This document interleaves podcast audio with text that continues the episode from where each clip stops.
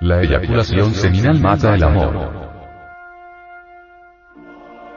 Qué distinto sería todo, si cumpliéramos con ese mandato divino de no fornicar.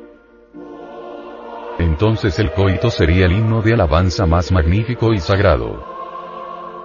Comprenderíamos que el amor es el fiat lux del libro de Moisés, el mandato divino, la ley para todos los continentes, mares, mundos y espacios toda la humanidad llegaría a comprender que en el fondo la unión física del varón y la mujer, es un acto sobrenatural, una voluptuosidad paradisíaca.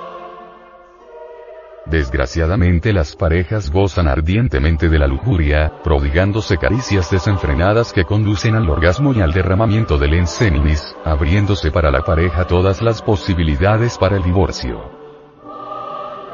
Claro, que llevar los sexos a íntima unión no lo es todo, se necesita el cumplimiento del código del amor, algo más difícil de lo que la gente se imagina.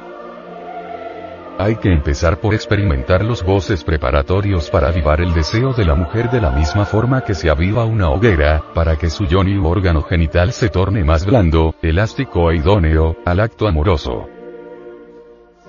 Si la pareja cumple con ese código de amor, jamás se introducirá en su matrimonio ningún tipo de enfrenamiento, hastío o saciedad en sus relaciones, efectuando la cópula con recogimiento y entrega total.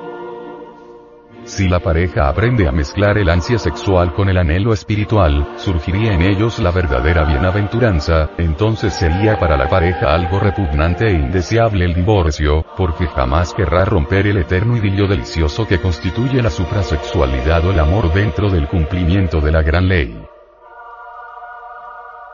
Los misterios gnósticos están fundamentados en la unión inmaculada y pura del varón y la mujer en la cámara nupcial. Esta unión, desprovista de pensamientos mundanos y pasionarios, desprovista de la unión meramente animal, desprovista de la eyaculación de la entidad del semen, lleva a la pareja de enamorados al éxtasis inefable que le permite conectarse con las partes más elevadas del ser y conquistar más adelante el reino de los cielos.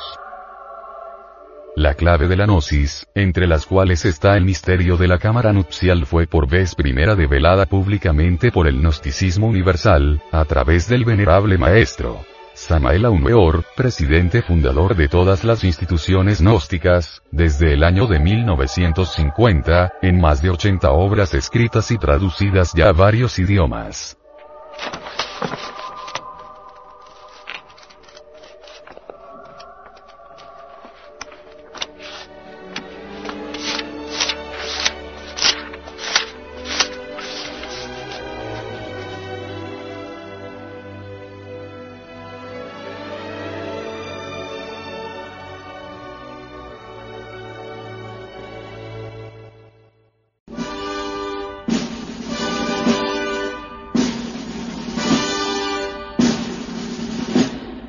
polvillas tu frente luminosa. La Madre Celestial pura y hermosa se ha posado en tu alma y tu santuario. Os ama el supremo comandante.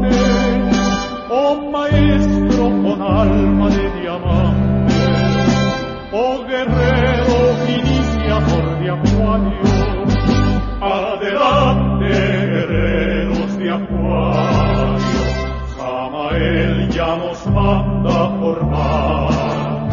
Adelante a iniciar el remario, por el Cristo adelante a triunfar.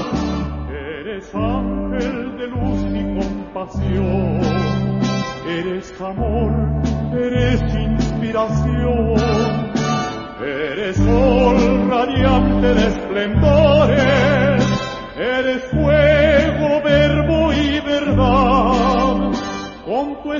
combates la maldad.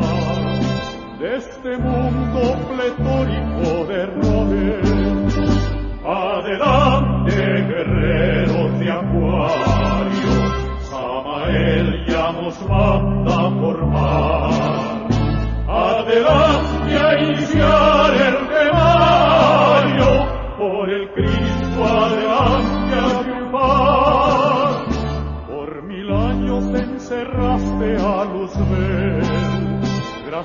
Damos, glorioso Samael. Has cumplido tu sagrada misión para rasgar el velo del arcano y enseñarle a todo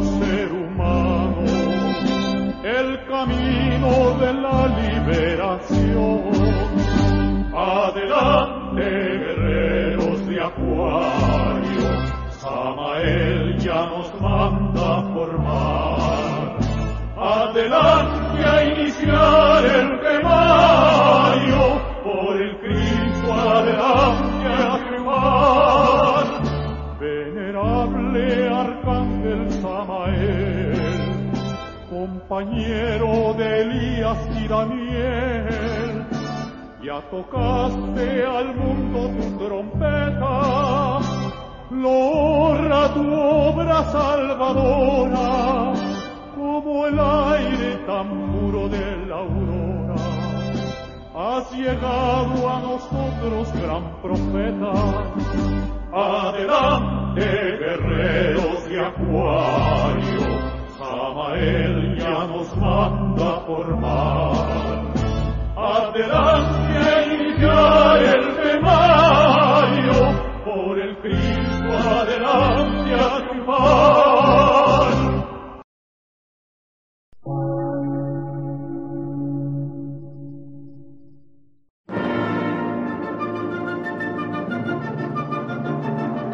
Emisora, gnóstica, transmundial.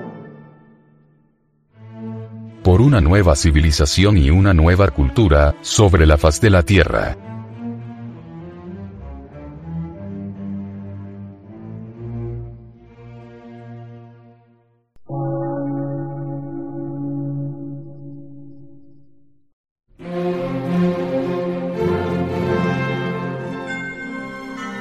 Medio de radiodifusión. Científico, artístico, místico y filosófico. De la Asociación Colombiana de Centros de Estudios Gnósticos, Antropológicos, Psicológicos y Culturales. A.C.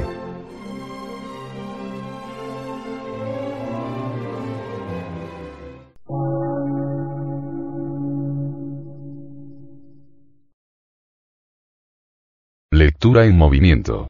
Difusión sin fronteras.